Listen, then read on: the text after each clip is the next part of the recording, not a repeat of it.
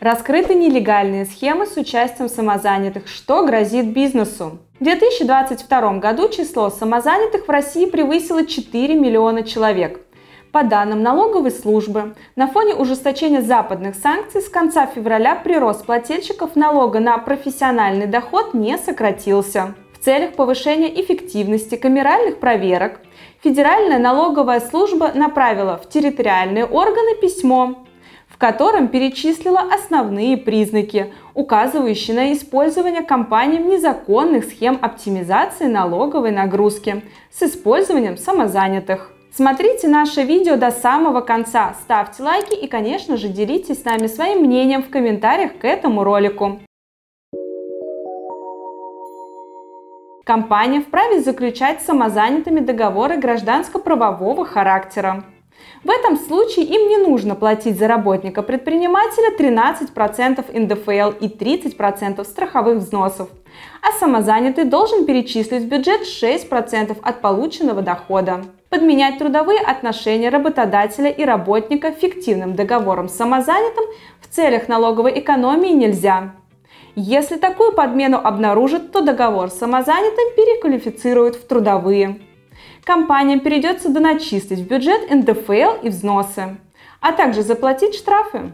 Доказательством и незаконной схемы является закреплена трудовая функция в предмете договора и отсутствует указание на конкретный объем работы, то есть выполнение лицом работ определенного рода, а не разового задания заказчика.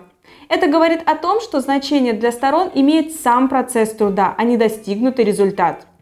Договор носит не разовый, а систематический характер и заключается на год или до окончания календарного года. В договоре установлена ежемесячная оплата труда, прописаны даты выплаты и отсутствуют изменения в ее размере на протяжении года. Работник включен в производственную деятельность компании и несет материальную ответственность. Договор предусматривает подчинение работника внутреннему трудовому распорядку, и его составным элементом является выполнение распоряжений работодателя, за отступление от которых сотрудник может нести дисциплинарную ответственность. Среди других возможных доказательств наличия реальных трудовых отношений между сторонами договора ГПХ налоговая называет оформленный пропуск на территории работодателя и журнал регистрации прихода-ухода сотрудников на работу, документы кадровой деятельности работодателя, расчетные листы о начислении зарплаты, ведомости выдачи денежных средств, сведения о перечислении денежных средств на банковскую карту работника, документы хозяйственной деятельности, товарные накладные, счета фактуры, акты выполненных работ, журналы посетителей, переписка сторон спора, в том числе по электронной почте, документы по охране труда, свидетельские показания, аудио и видеозаписи. Перечисленные обстоятельства активно используются российскими судами при рассмотрении дел о создании налогоплательщиком незаконной схемы минимизации налогообложения, следует из письма. Но нет одного волшебного признака, по которому на 100% можно определить, что возникают трудовые отношения. Чтобы выявить схему, налоговая предлагает проверяющим обращать внимание на вышеперечисленные признаки в совокупности.